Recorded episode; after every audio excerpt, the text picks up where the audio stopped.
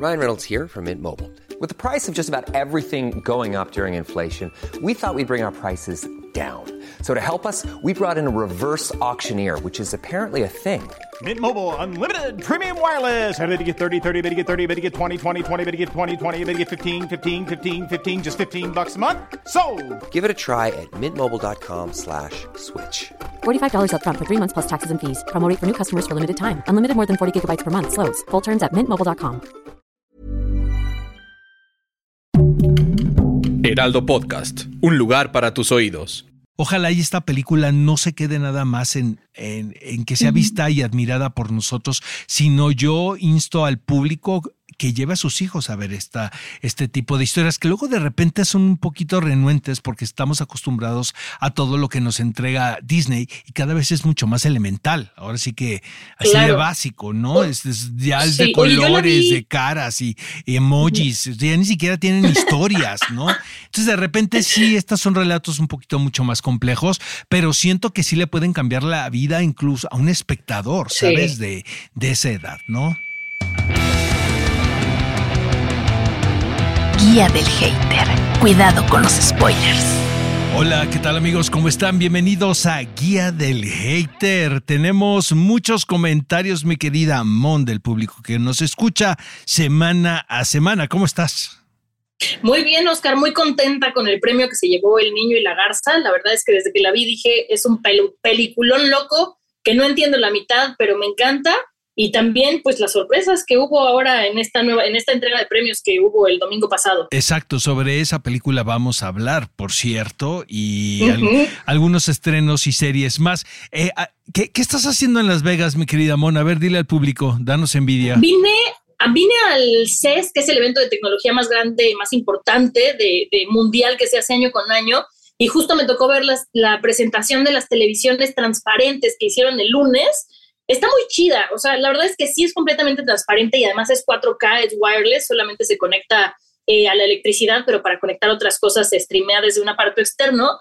Me parece muy interesante esta tecnología siempre y cuando se le dé un buen uso y que no pase como las teles 3D, que las vimos, nos emocionamos y nunca, este, nunca les fue bien, ¿no? No, no, no es algo que usemos en nuestras ¿Alguien casas, compró una pero por lo pronto estas 3D? teles sí están bastante impresionantes. ¿Alguien compró una te- eh, eh, tele 3D de aquí, de las de Yo tenía una Sharp que tenía los lentes 3D, Oscar, pero lo usé para ver nada más Tintín, creo. O sea, no había Yo mucha a oferta. nada de comprar una en un Sanborn. Ya sabes que traía depresión.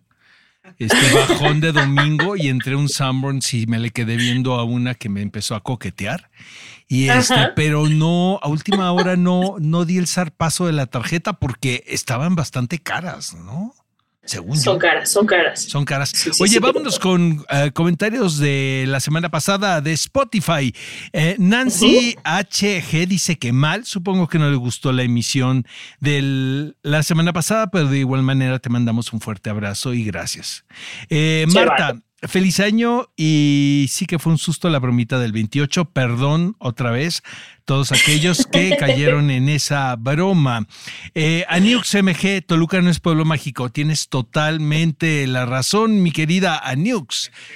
Metepec es pueblo mágico. Pero aparte lo dije en el buen sentido, ¿eh? no estoy diciéndolo despectivamente. Me encanta No, salir- no, no, es un salirme, cumplido, Oscar. salirme de mi delegación, realmente me hace muy feliz. Eh, Paco Castillo Saucedo, hice un poco tarde, pero mis favoritas animadas son Princesa Mononoke, Tumba para Luciérnagas y El Caldero Mágico.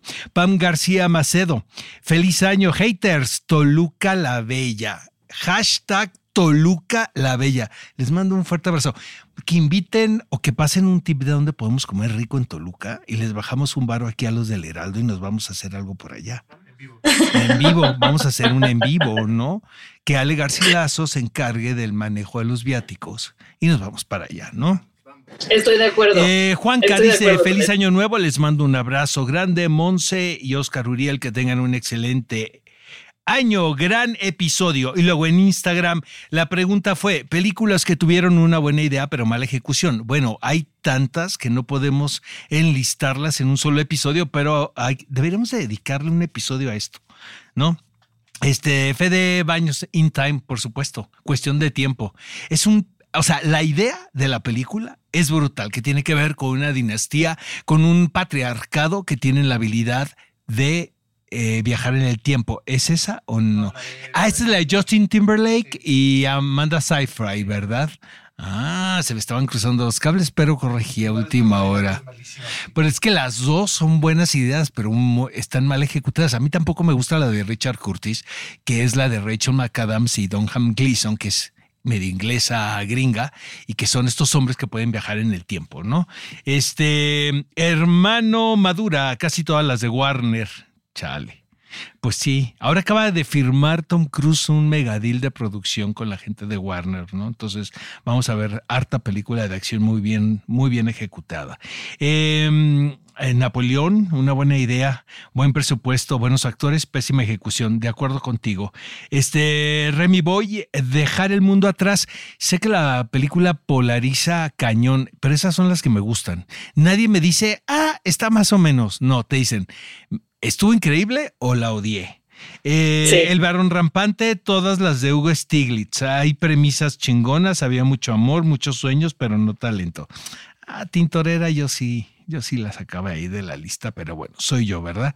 Josué Ponce, Prometeo, de acuerdo. La casa de Gucci, de acuerdo. O sea, me estás tratando de decir que Ridley Scott, ¿verdad? Y Napoleón, todas de Ridley Scott. Y Espartaco 6, Barbie. Vamos a hablar sobre Barbie más adelante porque vamos a hablar de los Globos de Oro. Vamos con tus saludos, mi querida Mon.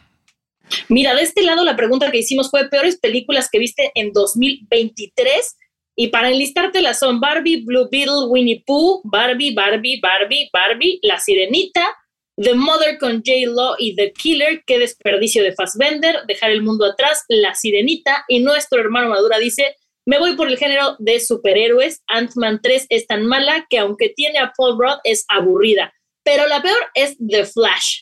No quiero hacerme el daño de verla. Entonces, mucha Barbie, mucha Barbie para los premios que se llevó un Oscar. No di tanto de Flash. Yo sé que soy el 21, ¿verdad? En esta oficina. Sí, Oye, este, hablamos de los Globos de Oro. Eh, inicia oficialmente la carrera de los premios de primer trimestre del 2024 con la entrega de los premios Globos de Oro, la cual siempre se celebra cuando todo el mundo viene regresando de vacaciones, entonces es, es muy agradable para ese bajón de domingo porque te pones a criticar sabroso lo que está sucediendo en pantalla. Ahora, mira, eh, los Globos de Oro tenía que resarcir gran parte del daño del último par de años que tiene que ver con la falta de credibilidad que hay en la Asociación de Periodistas Extranjeros que radican en Los Ángeles. Ha sido muy polémico todo lo que ha acontecido alrededor de este grupo de, periodistas y, hay una falta de credibilidad ahora que se tiene que ganar.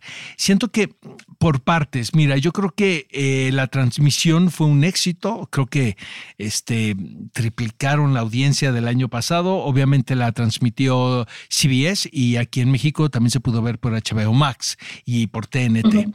Entonces, este, sí fue una ceremonia que se vio. La de este año también había películas muy populares, Barbie entre ellas, que yo creo que era un gran imán para ver la entrega de los Globos de Oro. Eh, me parece que estuvieron muy, muy bien repartidos, si me preguntas, salvo Mejor actriz yo se lo hubiera dado a Carrie Mulligan, pero ya vimos que Maestro y ahora que fueron las nominaciones de los SAC en la mañana, siento que la película ya se desinfló todo ese hype que había alrededor del biopic de Leonard Bernstein. Este, finalmente, pues ya ya se acomodó la película donde tenía que estar y creo que no va a ser el año de Carrie Mulligan. Fue el año de M. Stone, que no es queja, ¿no? Este es eh, realmente espectacular en Poor Things, una película que vamos a ver próximamente en cines aquí en México. Eh, y bueno, antes de preguntarte qué te pareció, yo lo único que quiero decir es que sí fue un desatino el conductor que se eligió en esta ocasión. Eh, mira, es una labor muy muy controvertida y salieron a su defensa incluso Whoopi Goldberg, eh, Will Ferrell diciendo, caray, es el trabajo eh, más criticado que puede haber en la industria del entretenimiento el ser maestro de ceremonias de una entrega de este calibre nadie le puso una pistola para que aceptara. Esa es una. Entonces, ya que aceptas, ya sabes cómo va a estar el asunto. este comediante se llama Joe, Joe Coy. Bueno, su nombre real es Joseph Glenn Herbert. Eh, parece que es muy reconocido en los Estados Unidos. Yo como no le, no le hago al a la escena del stand-up y ese tipo de comedias, realmente era una presentación para mí. No me parecía que era un tipo antipático, la verdad ni sangrón, pero creo que le faltó preparar su rutina. Entonces, este, luego se excusó y dijo que solamente había tenido 10 días y luego le echó la culpa a los escritores después de que vienen saliendo de una huelga. ¿Puedes entender eso? O sea, siento que fue error tras error tras error. Seguramente llegó a su casa, abrió una botella de whisky y continúa Estamos ya en miércoles y el señor continúa agarrando la peda de ese fracaso que tuvo el domingo pasado. ¿A ti qué te pareció? A mí la verdad es que eh, vi un resumen porque estaba por acá. Me pareció bastante atinado en general todo. Me gustó muchísimo que metieran a un comediante como Fluffy de repente a presentar un premio. Me pareció me pareció muy lindo que valoraran eso. Y la gran sorpresa, que no es tan sorpresa, pero que sí me emocionó, fue todo lo que se llevó Oppenheimer, porque fue una película tan criticada y entiendo por qué la criticaron para bien y para mal, por el hecho como de desatanizar una figura que hizo tanto daño. Pero los logros que le reconocieron, yo estoy de acuerdo con todos ellos. Succession, claro que arrasó también toda la noche. Eh, y te digo, el hecho de que el niño y la garza fuera también reconocida, ya lo hablaremos más adelante, pero es algo que también me, me gustó mucho. Y por el otro lado, Barbie, que todo el mundo, es que Barbie dividió muchas opiniones, Oscar. O sea, hay quienes la odian, como vimos al principio en los comentarios, pero hay quienes la amaron. Entonces, que se lleve solo dos premios, creo que es un statement así como de, a ver, la mejor canción original, órale, va, te la compro y logro cinematográfico. Pero había tenido tantas nominaciones que creo que había mucha pues muchas expectativas alrededor de Barbie, que al final fue lo que fue. ¿eh? Estoy de acuerdo, o sea, no era para tanto. Sí, me parece que es una película divertida, pero tampoco me parece que es la película del año. Eh, siento que también, y ya lo dijimos aquí, ya qué hueva, ¿no? Entrar otra vez a la polémica, pero sí es una película con muy buenas ideas, pero se queda en buenas ideas nada más en la mesa. O sea, eh, vaya, hay una ejecución que, destacable, pero no es, no es Oppenheimer. Volvemos a lo mismo. Y no es Poor Things también, ni es Anatomía de una caída. Entonces, yo creo que no se equivocaron ahí. Además, le dieron el Globo de Oro a Billie Eilish. Caray, pues ni, ni ¿qué, haces ahí? Pues obviamente la niña se lo merece, ¿no? Este, estuvo muy divertido su discurso de agradecimiento, ¿no? Que agradece a Margot Robbie por ser Margot Robbie nada más. Este, miren, ya está cantado ya la entrega del Oscar. Yo creo que vamos a divertirnos y eh, se va a poner muy bueno porque ahora, después de la pandemia y con las huelgas, es un desastre el calendario. Entonces, este lunes, el, domingo vemos los Critic Choice también que los va a transmitir TNT. El lunes vemos los semi que estaban eh, suspendidos por la huelga y los acomodaron en el calendario. Yo creo que ahorita deben estar los hoteles a full en Los Ángeles, ¿verdad? De, tan, de talento. Y yo esto va a terminar hasta después de, los Oscars. Entonces, este, pues entramos, mi querida Mon, en materia, ¿te parece? Con los estrenos de esta semana. Eh, Vámonos con la sociedad. ¿Vas tú o voy yo? Voy, voy, voy, voy. Voy con la sociedad de la nieve. Todos saben que me dan pánico los aviones y qué manera de traumarme la de esta película. Eh, y no por eso estoy diciendo que esté mala, al contrario, me parece que es una película muy buena y que de este hecho, para los que no sepan de qué estamos hablando, de este hecho del avión que se cayó en los Andes eh, hace ya bastantes años, fue en los 70, si no me equivoco. 72, 1972 en el 72 exactamente, se cae a la hora de que hubo pues una confusión por parte del piloto y de su copiloto y los pasajeros se quedaron en, en, la nieve, varados, dejaron de buscarlos, tuvieron que sobrevivir, no les spoileo nada por si no conocen la historia y quieren ver la película, pero de las películas que se han hecho o documentales que se han hecho sobre este suceso, esta yo creo que es de las que más me gusta. ¿Por qué? Porque no estamos tomando en cuenta desde el punto de vista de los sobrevivientes, sino desde uno de los que no sobrevivió. Y siento que esta manera de hacerlo diferente le da mucho mucho a la película, pero sí se volvió una película que es de mis peores pesadillas. No es una película de terror y sin duda a mí me dio pánico. La manera en la que retratan visualmente cuando el avión se rompe, se le caen las alas, cómo los pasajeros chocan contra los asientos. De verdad, aplausos de pie porque me parece que es tan real que es aterradora. Ahora, pasando más allá de los traumas que me pueda haber o no generado a mí esa película, las actuaciones están muy buenas y yo creo que es una película que se va a llevar varios premios, Oscar. ¿Tú qué opinas? A mí me gusta muchísimo, de verdad, La Sociedad de la Nieve que tengo entendido que también es uno de los éxitos más grandes de Netflix en los últimos meses, incluso eh, superando apuestas eh, mucho más costosas o más ambiciosas y de las cuales esperaba mucho más. Pero eh, como bien dices, yo creo que he tratado de ver lo que he podido alrededor de este caso a través de los años de los supervivientes de los Andes. Y este, no te puedo decir que he visto todo, pero em, yo creo que de lo que he visto es lo que más me ha gustado. Hay un documental por ahí que también les recomiendo muchísimo. La Sociedad de la Nieve, amigos, está basado de hecho en un libro de unos de los sobrevivientes, ¿no? Entonces, lo que hizo increíble Juan Antonio Bayona, quien por cierto es un realizador español, quien viene a contar una película muy sudamericana, ¿no? Que es como uno de los, de los actos milagrosos, le llaman, del siglo pasado. Em, vino a, darle una serie de crédito maravilloso al relato a partir de la intervención de muchos de los sobrevivientes dentro de la película. Incluso tienen participaciones como actores. Hay una hay una escena terrible donde está un sobreviviente quien interpreta al padre de una de las, eh, un par de víctimas ahí, porque eran unos hermanos. Y, imagínate lo fuerte que debió haber sido para este, para este señor. No, no, no, es un señor. No, me parece Exactamente, interpretar al mismo, a su mismo padre, ¿no? Eh, por y así hay como varios, varios momentos este, muy importantes. Eh, He, estado leyendo en redes sociales también, ¿no? Críticas de que, eh, sobre todo los de Uruguay, ¿no? Que dicen que deberían de dejar ya el episodio por la paz y que este tipo de personas han seguido mm. eh, lucrando con lo que, lo que pasó porque hubo un acto de canibalismo este, tremendo para poder sobrevivir, ¿no? Pero también eh, lees mensajes de quienes dicen, si esto te pasó, pues tienes derecho a contarlo toda tu vida para que claro, es un trauma enorme. Exacto, para que puedas seguir inspirando a, la humanidad a que no hay límites, o sea, para, para salir vivo de una situación tan crítica como la de estos personajes.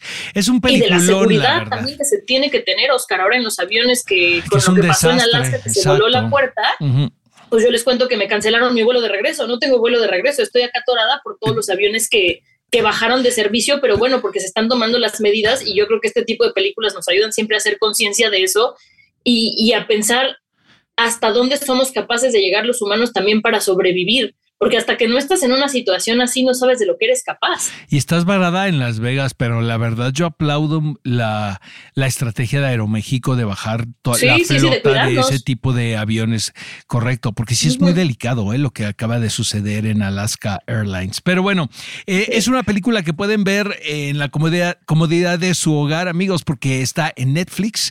Eh, les está yendo rete bien con esta película y es un... Y me da mucho gusto. Sí, es un éxito que se apunta la plataforma donde sí se puede lograr un producto comercial que tiene estas características de cine autoral, ¿no? Y mis respetos a Juan Antonio Bayona y al reparto, sobre todo a los jóvenes quienes pintan para convertirse en eso. Hay tres o cuatro que creo que ya tienen chamba de aquí al 2050, ¿no? Que son como las nuevas pues figuras, exactamente. Este, seguramente Netflix está detrás de, estos lanzamientos. Eh, vamos con Priscila. Ahí les va. Priscila. Eh, ahí les va, amigos. Voy yo primero y vas tú, mi querida. Sí, dale, dale. Este, eh, a mí Sofía Coppola es una directora que me gusta mucho, la verdad. Eh, Las Vírgenes Suicidas me parece uno de los debuts en su momento más, pues más impactantes que me había tocado ¿no? atestiguar.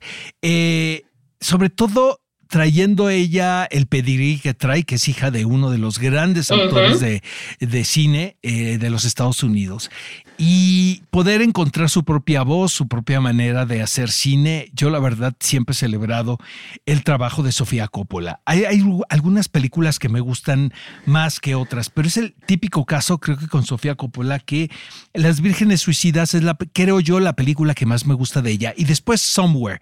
Está Lost in Translation, ya lo sé, no es que se me haya olvidado, pero yo no soy tan fan de Lost in Translation, pero ya es un asunto personal. Pero por ejemplo, Las Vírgenes Suicidas y Somewhere para mí son son películas mayores y tuve la oportunidad de entrevistar a Sofía Coppola y decírselo. Ahora, cuando falla, pues falla con todas las ganas, ¿no? Entonces, yo desde mi punto de vista, amigos, no se vayan a enojar conmigo porque yo sé que la película tiene una distribución grande en México a través de Movie, pero yo no fui tan fan de Priscila, honestamente. Sí Ay, qué bueno que lo dices. Estamos de acuerdo, Oscar, no lo puedo creer. Sí, la, la, la jovencita es espectacular, que se There's never been a faster or easier way to start your weight loss journey than with PlushCare. PlushCare accepts most insurance plans and gives you online access to board-certified physicians who can prescribe FDA-approved weight loss medications like Wigovi and Zepbound for those who qualify. Take charge of your health and speak with a board-certified physician about a weight loss plan that's right for you. Get started today at plushcare.com slash weight loss. That's plushcare.com slash weight loss. plushcare.com slash weight loss. Everyone knows therapy is great for solving problems, but getting therapy has its own problems too, like finding the right therapist, fitting into their schedule, and of course, the cost. Well, BetterHelp can solve those problems. It's totally online and built around your schedule. It's surprisingly affordable too. Connect with a credentialed therapist by phone, video, or online chat, all from the comfort of your home. Visit betterhelp.com to learn more and save 10% on your first month. That's BetterHelp, H E L P.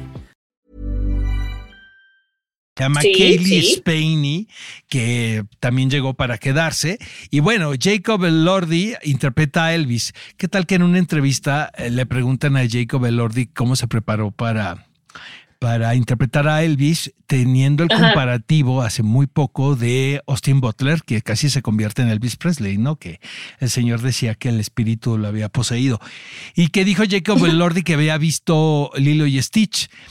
Eh, sí se le nota, fíjate, que vio Lilo y Stitch nada más. O sea, siento que hay una falta de rigor tremenda en la Sí, película. actual. Eh, ese no es el punto, porque no es una película biográfica alrededor de Elvis, sino es el, punto de vista de Priscilla Bellew Presley. Es a partir de un libro que se llama Elvis and Me, que escribió ella hace algunos años ya. Ella estuvo muy involucrada en la película, ¿no? Como productora, Ujú. Priscilla Presley. Y de hecho, curiosamente, el guion lo descalificó la hija que falleció. Dijo que era una tontería. Pero fuera de eso, siento que es una película desde mi punto de vista pequeña, pero en todo el sentido de la palabra. No estoy diciendo que no haya presupuesto, sino incluso en su visión, en su puesta en escena, en eh, entiendo perfecto que tiene que ver con el despertar a la adultez de esta jovencita, porque era casi una niña cuando protagoniza esta serie Tenía de 14 años, acontecimientos. Exactamente, que ahora, por ejemplo, eso sería impensable, ¿sabes? Una Sí, sí, sí, relación ese cárcel. Pero deja eso, tenía 14 y él, ¿quién era? O sea, era el ídolo más importante de la cultura pop Que le llovían mujeres, ¿no? Como le dice el papá de Priscila, le dice, ¿por qué mi hija? Pues imagínate el trauma que debió haber vivido la niña, que evidentemente estaba más que enamorada de Elvis Presley, eso nos queda claro. Pero pues no solamente era eso, sino era ella salir de su mundo, un mundo donde aparentemente era muy rígido, porque era hija de un militar, eh, para entrar a este mundo este universo de, de del oropel, de los excesos, de las drogas, porque eso también te lo deja ver muy claro, ¿no? Este, Pero que también es muy rígido por cómo era Elvis con ella, o sea, por lo que nos muestran en la película, ¿no? A ver, ¿a ti qué te pareció? Cuéntame. Mira, a mí me pareció lenta como la cuaresma, o sea, de verdad yo decía, bueno, ¿en qué momento va a pasar algo? Y no estoy diciendo que lo que representan ahí, que le hacía Elvis a ella, no fuera malo, porque sí se ve que era un controlador enfermo y que lo que quería era una muñeca que pudiera manejar y que lo acompañara como como la mamá que extrañaba, pero siendo su pareja. O sea, lo que representó Priscila en la vida de Elvis es algo muy complejo si lo piensas psicológicamente. Pero siento que la película nunca termina de explotar. O sea, yo me quedé esperando como el gran conflicto para que terminara todo y de repente nada más se embaraza, se pelean, se va a vivir fuera y le dice que lo va a dejar y se acabó la película. Y yo, and then, o sea, ¿y, luego y luego qué? O sea, no es que estuviera buscando un episodio de La Rosa de Guadalupe donde hubiera este, trancazos y demandas y patrullas o algo, pero sí me parece que, que no, no fue una historia que yo necesitara ver o sea, tenía muchas ganas de verla, pero me quedó a deber. Como que sentí que fue demasiado inocente para lo que ha de haber sido realmente la historia de lo que vivió Priscila al lado de Elvis, creo yo. No sé, no lo viví, pero me encanta especular y me encanta pensar mal. Pero sí, la película me pareció gris, gris, gris, plana, plana, plana. Y la verdad nos queda claro, amigos, que la aproximación que hace Sofía Coppola a la historia es precisamente esa, o sea, el ver de cerca la radiografía de una niña y tratar de alejarse de todo el asunto que estaba envuelta la historia, que, está, que ha estado envuelta durante décadas, que tiene que ver con los reportes de los medios de comunicación y con esta figura del ídolo, del el dios del rock, ¿no? Que es Elvis. Elvis. Entonces, dice Sofía Coppola, voy a, voy a contar la historia de lo que le sucedió a esta niña. Lo que pasa es que la cuenta de una manera muy aburrida exacto, exacto, se vuelve lenta y Exactamente, o sea, eso es una, una cosa es la intención y otra cosa es cómo te quede. Y realmente sí siento que hay una falta de fuerza y de rigor y no es culpa de los protagonistas, ¿eh? siento que los... no, es de dirección. Exactamente, es un problema de dirección, yo así lo veo. Bueno, pues ya les dijimos de Priscila, un saludo a nuestros amigos de Movie porque siempre nos apoyan y todo, pero pues hay que decir las cosas como son. De cualquier manera, Priscila la pueden ver en cine y exactamente y se vale que estén, ¿no? Que no estén de acuerdo con nosotros. Eh, Oye, The Holdovers, Oscar. Vas, tú o voy yo? Vas tú con The Holdovers, necesito escucharte. Encantó. O sea, me parece que. No, Oscar, no puede ser. Es, es la película para mí de la semana, pero por mucho. No. Yo soy un fan muy acérrimo del trabajo de Alexander Payne, quien es un director que, que realmente no parece norteamericano y no lo digo de una manera despectiva, sino que realmente tiene una manera de contarla, de contar historias que se parecen más al cine europeo. Por ejemplo, al cine eh, Sideways, que es una película que me gusta muchísimo, Election también, y también tiene un sentido del humor muy especial. Es un tipo muy inteligente, mejor dicho. He tenido la oportunidad de platicar con él. Habla español increíble que eso es este, fantástico. Este, no sé por qué, pero lo habla muy bien. Eh, y esta película caí redondito y me atrevo a decir que no mucho tiempo se va a convertir en un clásico de la temporada de Navidad, de la temporada de Sembrina.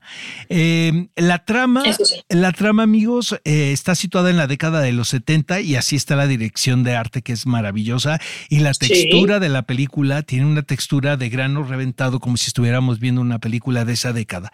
Entonces está muy bien pensada, a diferencia de Priscila, por ejemplo.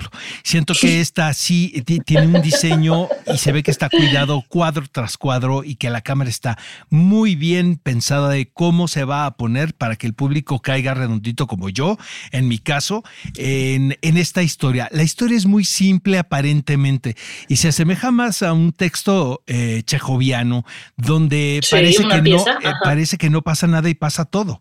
Y tiene que ver con un ah, maestro quien eh, da clases en este colegio de niños privilegiados y que obviamente en la, eh, en la época de diciembre hay algunos niños que no tienen a dónde ir porque sus padres o, se olvidan por completo de ellos o están ocupados o están trabajando, como el niño coreano, ¿no? Que estaban los papás en una misión.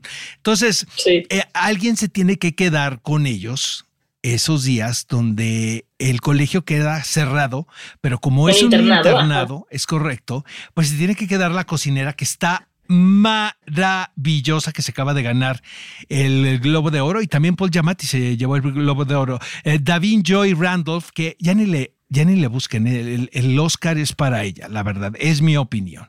Y eh, se tiene que quedar este, este maestro con los alumnos, porque también está igual de solo que ellos, o sea, no tiene a nadie, no tiene con quién ir, y es lo que puede suceder en estos días aparentemente de asueto, y que al final, pues resulta que ya estos personajes no son, lo, no son los mismos. ¿Por qué no te gustó a ti?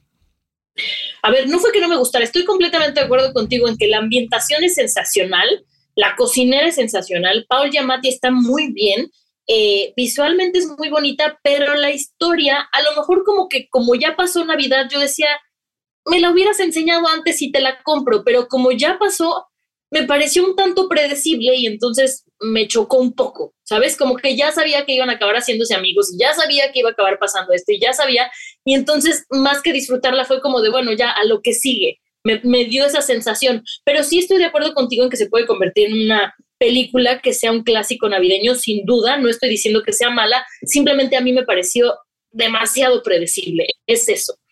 Sí, puedes, mira, eh, volvemos a lo mismo. Siento que el cine de Alexander Payne no tanto es de anécdota, o sea, no es de que te esté contando la sociedad de la nieve, sino que te está contando una cosa como Sideways, que tiene que ver, es un road trip eh, por los viñedos de San Francisco de dos amigos este, amigos que aparentemente son personajes que no hay nada especial de, en ellos, ¿no? Y, y, siento que yo por eso conecto con estas historias, porque pues me parece como un, un pedazo de la vida real, ¿no? Y aquí da, hay, hay, un, hay una especie de upgrade al cine porque lo hace en, en la década de los 70, ¿no? Porque sí es recrear y se ve que es, es una recreación muy meticulosa, pero sí, probablemente tengan la sensación de que no están viendo la gran historia o la gran anécdota, pero en lo personal son relatos que a mí me seducen muchísimo y sobre todo cuando están actuados por estos intérpretes, o sea, este nivel, o sea, no creo que... Sí, Pablo Mati está espectacular. Están los dos, está, el niño también, el, protagonista joven también está, que también es un lanzamiento. Entonces, este, yo sí la recomiendo muchísimo, fíjate, de Holdovers. Incluso tiene un mejor nombre aquí en México que se llama Los que se quedan. Y se lo dije a Paul Le dije, entonces me dijo, está, es mejor el título que le pusieron. No siempre, amigos, tenemos los peores títulos aquí. De repente, como este caso, porque en inglés sería The Ones Who Stays. ¿no? Sí, sí, sí, sí, sí. Que también está The bien. Holdovers no te dicen nada. Holdovers tiene que ver con los. Sí, holdovers es que quédate, eh, quédate atrapado. Yo sé, yo sé, pero como título de película no tiene que ver con la película. no, es mucho más poético el, los que se quedan. Entonces me dice Paul Giamatti, ¿tiene mejor título en México? Le dije, pues sí, señor, la verdad no es por presumirle, sí, sí, sí, sí, pero seguramente... a ver, vas con el niño y la garza, porque sé que te encantó la película. El niño y la garza. ¿Sabes qué pasó? Que el día que vi Godzilla en Minus One, me aventé un double feature, vi esa y luego vi esta, la del niño y la garza. Entonces yo venía como con todo este tema de la guerra en Japón, que pasa en Godzilla, entré a ver la del niño y la garza, que empieza con una secuencia súper fuerte, súper demoledora de lo que fue la guerra en Japón. Y Majito, que es nuestro personaje principal, se queda sin su mamá porque su mamá se muere en un incendio por los bombardeos y entonces desde ahí yo dije, uy, ¿para dónde va esto? ¿No? Entonces, la historia trata sobre cómo la vida de Majito va cambiando y él se resiste a estos cambios porque no le está gustando lo que está pasando, ¿no? De que su papá se casa con otra mujer, está embarazada, él como que resiente a la mujer, lo mandan a una nueva escuela y él para no ir eh, se golpea más de lo que lo golpean en un suceso en la escuela para que no lo hagan ir a la escuela, como que se resiste a estos cambios. Y dentro de esta resistencia a estos cambios, encuentra una garza que resulta que es un personaje grotesco, ahí sí lo tengo que decir, no todo lo que hace el estudio Ghibli es precioso, de repente tiene unas cosas que dices, ¿qué cosa es este? este personaje tan extraño y tan desagradable con una nariz tan fea, al menos en mi opinión, pero entra a un mundo donde siento que es una película que hay que verla bastantes veces para entenderla. Por ahí dicen que es algo eh, autobiográfico de Miyazaki también. Pero este mundo que nos presentan, que es como si fuera un mundo abajo de nuestro mundo, donde vemos los guaraguaras, que son unos seres blancos que tienen que llegar a la tierra para convertirse en bebés, y que vemos que sabemos que la mamá de Majito, cuando vivía en la casa donde ahora vive Majito, eh, había desaparecido durante un tiempo y te enteras que ahora a donde va Majito se reencuentra con su mamá cuando era niña, como que todas estas historias tan rebuscadas, pero con un sentido y un significado tan profundo, me gustaron muchísimo. O sea, y además me gusta que en la película que empieza con Majito como el centro del universo, la lección es, no eres el centro del universo, hay muchas cosas mucho más allá de ti que son más importantes.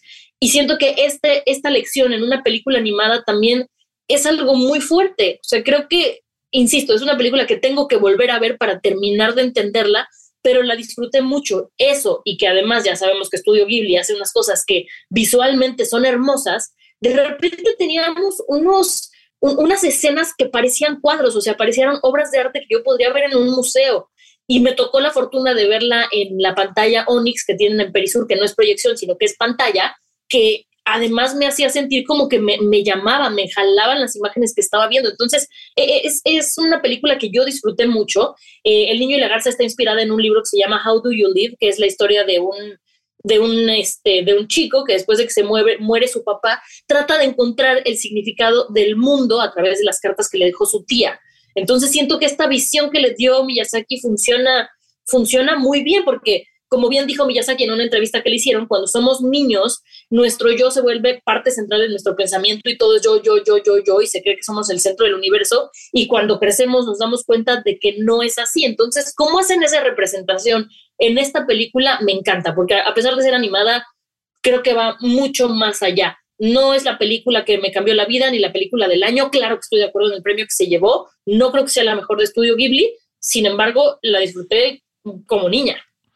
Mira, ahí les va, no me vayan a odiar amigos. Eh, les advierto que de entrada el, mi género eh, favorito no, es la animación. O sea, en la animación en general es un, es un género que me cuesta mucho trabajo entrar a las, a las convenciones que proponen. Sin embargo, reconozco también cuando hay el talento que está invertido en esta película, ¿no? Y, he tratado de ver casi todas las de Ghibli y las veo y, y termino la experiencia y todo, pero no soy el público para este tipo de películas, lo debo de reconocer. Esta, mira, lo que yo rescato de, de, esta película en particular, siento que lo que más me gusta es lo que hay detrás de, del producto, que tiene que ver, que es el regreso de Miyazaki cuando pensábamos, pensábamos todos que ya se había retirado. Entonces se ha retirado mil veces. Exacto, pero deja eso. Es, evidente que es una, es una carta de, de adiós esta película. O sea, tiene que ver el tema de la muerte, es, es, un tema este, latente todo el tiempo en la historia. Y es cómo conciliar este, este suceso en nuestras vidas a partir de, de, este, de este personaje que es muy entrañable, nuestro protagonista, debo de reconocerlo, porque es un niño eh, con, con muchas dudas, apabullado por el dolor, por la pérdida de su mamá. Y cuando te dicen, oye, tu mamá está viva en otro universo, eh, pues le entras, ¿sabes? O sea, este, este tipo de cosas son muy, son muy entendibles, pero las, las historias de este tipo de producciones de Ghibli, donde pasa uno de un universo al otro y este, luego ya que pasan como a dos, ya me empiezo a dar un poquito de flojera, ¿no? Pero el, tema, lo que tiene el niño y la garza, y, entiendo por qué todo el mundo está volcado sobre esta película, porque es sobre un asunto tan universal como es la pérdida y el duelo. O sea, cómo sigo adelante frente a este acontecimiento en mi vida. Este dolor tan grande. Exacto, el dolor y la ausencia. Cuando en un niño, como es nuestro, eh, como la edad que tiene nuestro protagonista, tu vida gira en torno a tu madre. O sea, tu madre es tu centro y entonces de repente ya no está. ¿Cómo le vas a hacer? para seguir adelante. Entonces, obviamente que es una película de ideas y eso lo celebro muchísimo porque estimulan la, la inteligencia del público infantil. Ojalá y esta película no se quede nada más en, en que sea vista y admirada por nosotros, sino yo insto al público que lleve a sus hijos a ver esta, este tipo de historias que luego de repente son un poquito renuentes porque estamos acostumbrados a todo lo que nos entrega Disney y cada vez es mucho más elemental. Ahora sí que así de básico, ¿no? Es, ya de colores, de caras y, emojis, ya ni siquiera tienen historias, ¿no? Entonces de repente sí, estos son relatos un poquito mucho más complejos, pero siento que sí le pueden cambiar la vida incluso a un espectador, ¿sabes? De, de esa edad, ¿no? Claro, yo la vi en español, pero he escuchado cosas muy buenas del doblaje. Tengo ganas, y ya les dije, la voy a volver a ver. Ahora la quiero ver en español porque eh, he escuchado cosas muy buenas del doblaje, entonces también que no tengan miedo de, no, es que está en japonés. Está Emilio Treviño, nuestro amigo Emilio Treviño haciendo la voz del protagonista y de repente pues lo que hace Emilio de verdad lo celebramos porque es un joven muy talentoso, muy orgullosamente mexicano y le admiramos y le queremos aquí en Guía del Hater. Oye, ya nos vamos, Mon, este, porque sé que estás bien ocupada allá en Las Vegas. Eh, no Pero no tenemos audios, Oscar. No nos traigas nada, no tenemos audios, ¿verdad? No.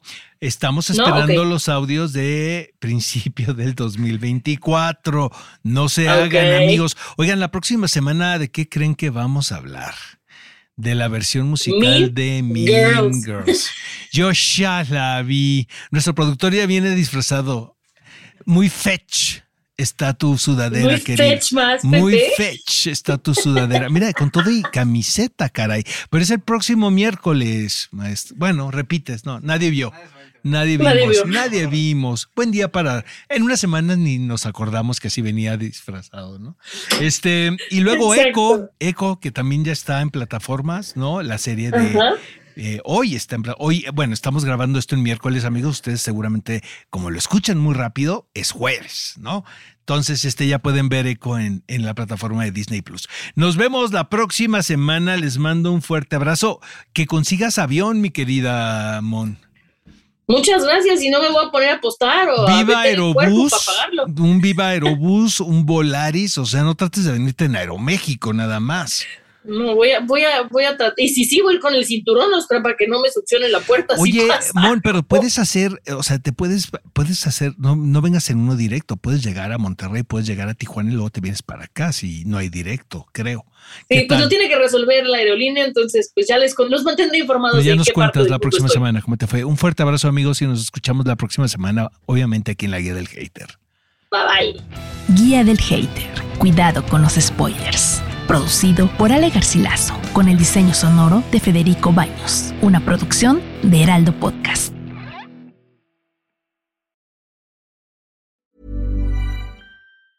If you thought the only way to get a more defined jawline with natural looking results was through surgery, think again. Juvederm Volux XC is a non surgical injectable gel filler that improves moderate to severe loss of jawline definition and can help you achieve natural looking results with little downtime. Even better, this improved definition lasts up to one year with optimal treatment. No maintenance required. Improve jawline definition for a smooth, sculpted look with Juvederm Volux XC. For important safety information and to find a licensed specialist, visit juvederm.com. That's J U V E D E R M.com. Not for people with severe allergic reactions, allergies to lidocaine, or the proteins used in Juvederm. Common side effects include injection site redness, swelling, pain, tenderness, firmness, lumps, bumps, bruising, discoloration, or itching. There's a risk of unintentional injection into a blood vessel, which can cause vision abnormalities, blindness, stroke, temporary scabs, or scarring. Talk to a licensed specialist to find out if it's right for you.